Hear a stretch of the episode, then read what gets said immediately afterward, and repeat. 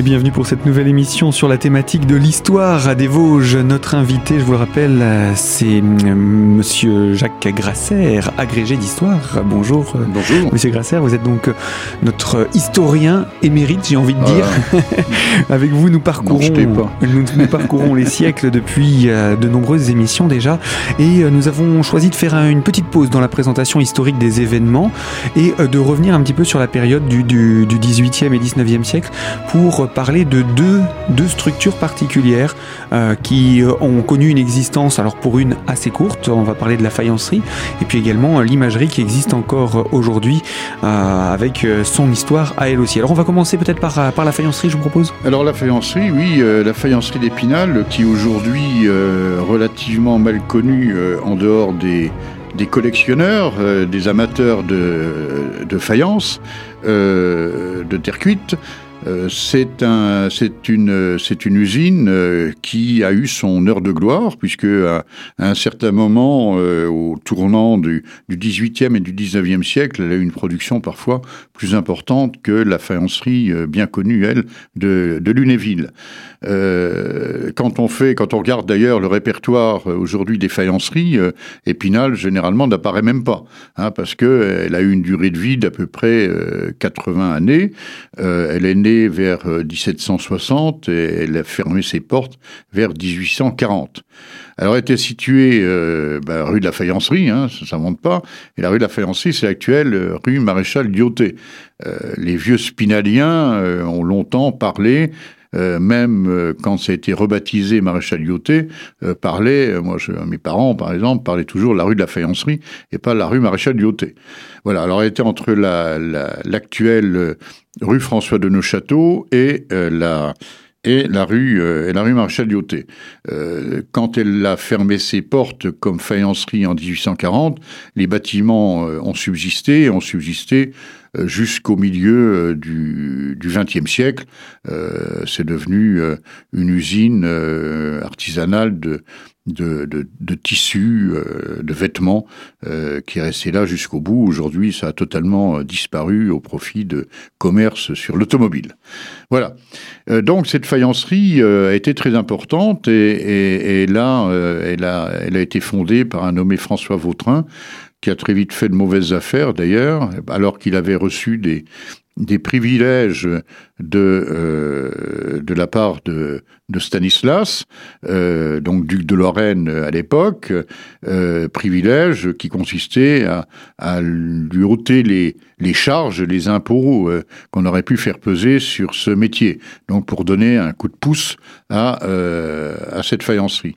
Et euh, c'est une famille Lebon qui a repris, qui a repris ensuite les rênes. Alors, il faut bien voir que une faïencerie, c'est pas seulement la, fabrication d'assiettes ou de plats, mais c'est toutes sortes d'objets. Hein. Il y a de tout. D'ailleurs, on parle souvent de, faïence en terre à pipe, puisqu'on fabriquait aussi des pipes pour les artilleurs, par exemple.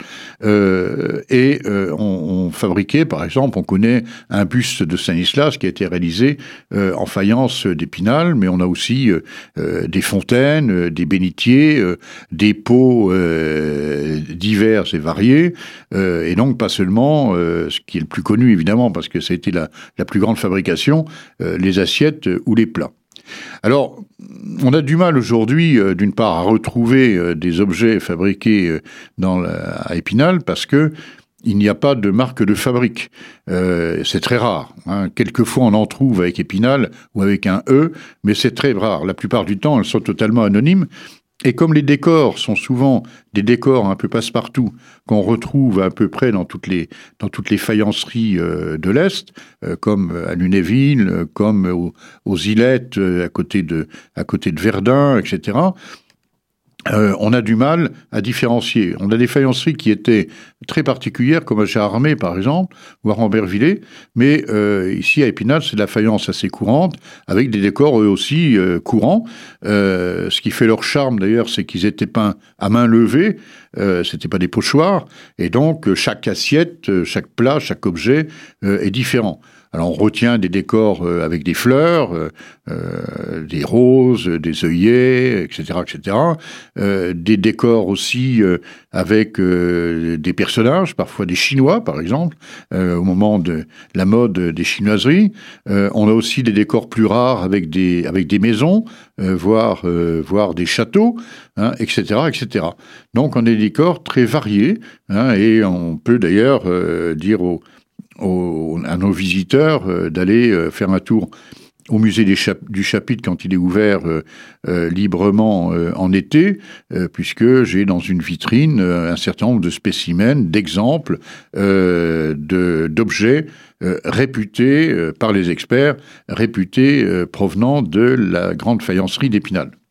Alors, elle a fait de mauvaises affaires à partir du Premier Empire, pour des raisons euh, qu'on connaît mal, euh, probablement des erreurs de gestion, probablement aussi une concurrence euh, de plus en plus active, puisque si elle est seule jusqu'à la Révolution, ensuite on voit fleurir à Épinal différentes petites faïenceries qui lui font une concurrence et finalement de mauvaises affaires en mauvaises affaires, ça va, ça va s'effondrer.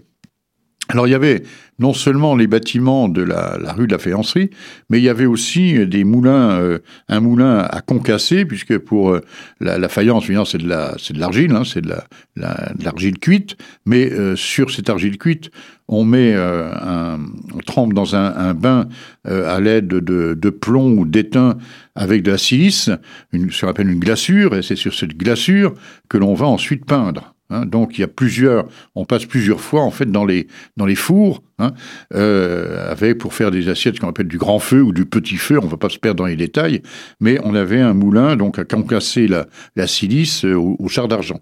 Hein. Voilà.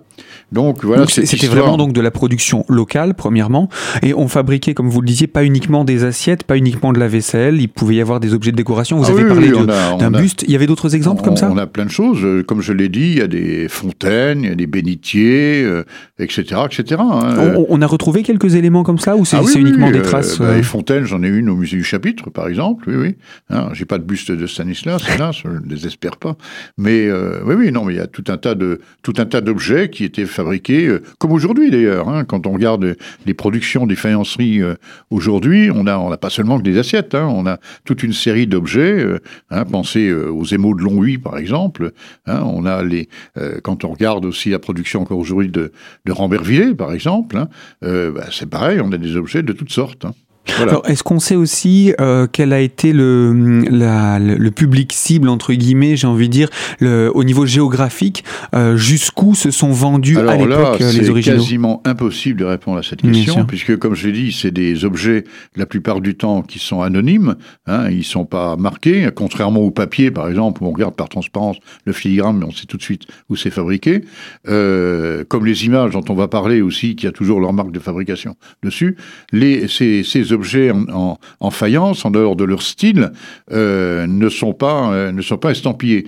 Euh, donc, si on retrouve une assiette à l'autre bout de la France, c'est obligatoirement c'est très compliqué de lui donner son origine exacte. On peut avoir, les experts pourront effectivement avoir des avis, mais des avis qui seront toujours relativement douteux. C'est assez curieux d'ailleurs parce que euh, la Lorraine a été depuis l'Antiquité une, terre de fabrication d'objets en terre cuite. Hein. C'est le cas, par exemple, euh, du côté de Vauquois, hein, euh, en Argonne, donc tout près des, des îlettes dont je parlais tout à l'heure, avec une production qui s'est exportée dans le monde entier. Seulement, ce sont des poteries, ce qu'on appelle des poteries sigillées, c'est-à-dire qu'elles sont marquées, et donc on connaît leur provenance. Alors, bizarrement, dans l'Antiquité, on marque, et si on retrouve une poterie comme ça en Asie mineure, on sait d'où elle vient.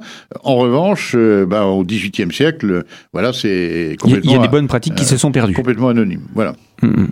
Alors voilà en tout cas pour cette, euh, cette faïencerie qui a quand même eu sa, son heure de gloire, même si ça n'a pas beaucoup euh, duré. Qui a donné de très beaux objets. Hein. Alors certes, euh, c'est pas de la porcelaine, hein, bon, mais pour un service ordinaire, c'est la raison pour laquelle j'ai ces faïences dans le musée du Chapitre, dans la salle consacrée aux chanoinesses, parce que dans les inventaires après décès de ces dames, ben, on trouvait effectivement qu'il y avait des, des assiettes en faïence et sans doute en faïence en faïence d'épinal. C'est pas précisé mais on peut se douter qu'elles achetaient, euh, qu'elles achetaient localement.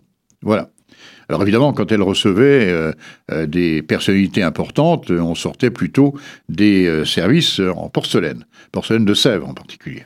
Ah, voilà, donc la fameuse concurrence qui sera un petit peu plus délicate à, à tenir par la suite. Il, n'y avait pas du tout de porcelaine qui était fabriquée dans la région Est, Lorraine ou autre euh, porcelaine, non.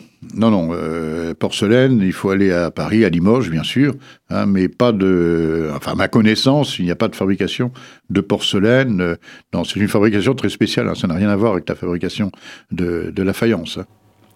Eh bien voilà en tout cas pour cette présentation et cette histoire de la faïencerie d'Épinal qui aura marqué son temps. Une belle période quand même, 80 ans, ce n'est pas non plus juste une pas petite l'histoire. C'est pas négligeable, mais comme ça s'est arrêté euh, maintenant, euh, ça fait quand même euh, plus de presque de, presque deux siècles. Hein. donc effectivement, c'est relativement oublié. Encore une fois, d'autant plus que contrairement à d'autres faïenceries, le style de la faïencerie d'Épinal, c'est un style que l'on retrouve aussi ailleurs.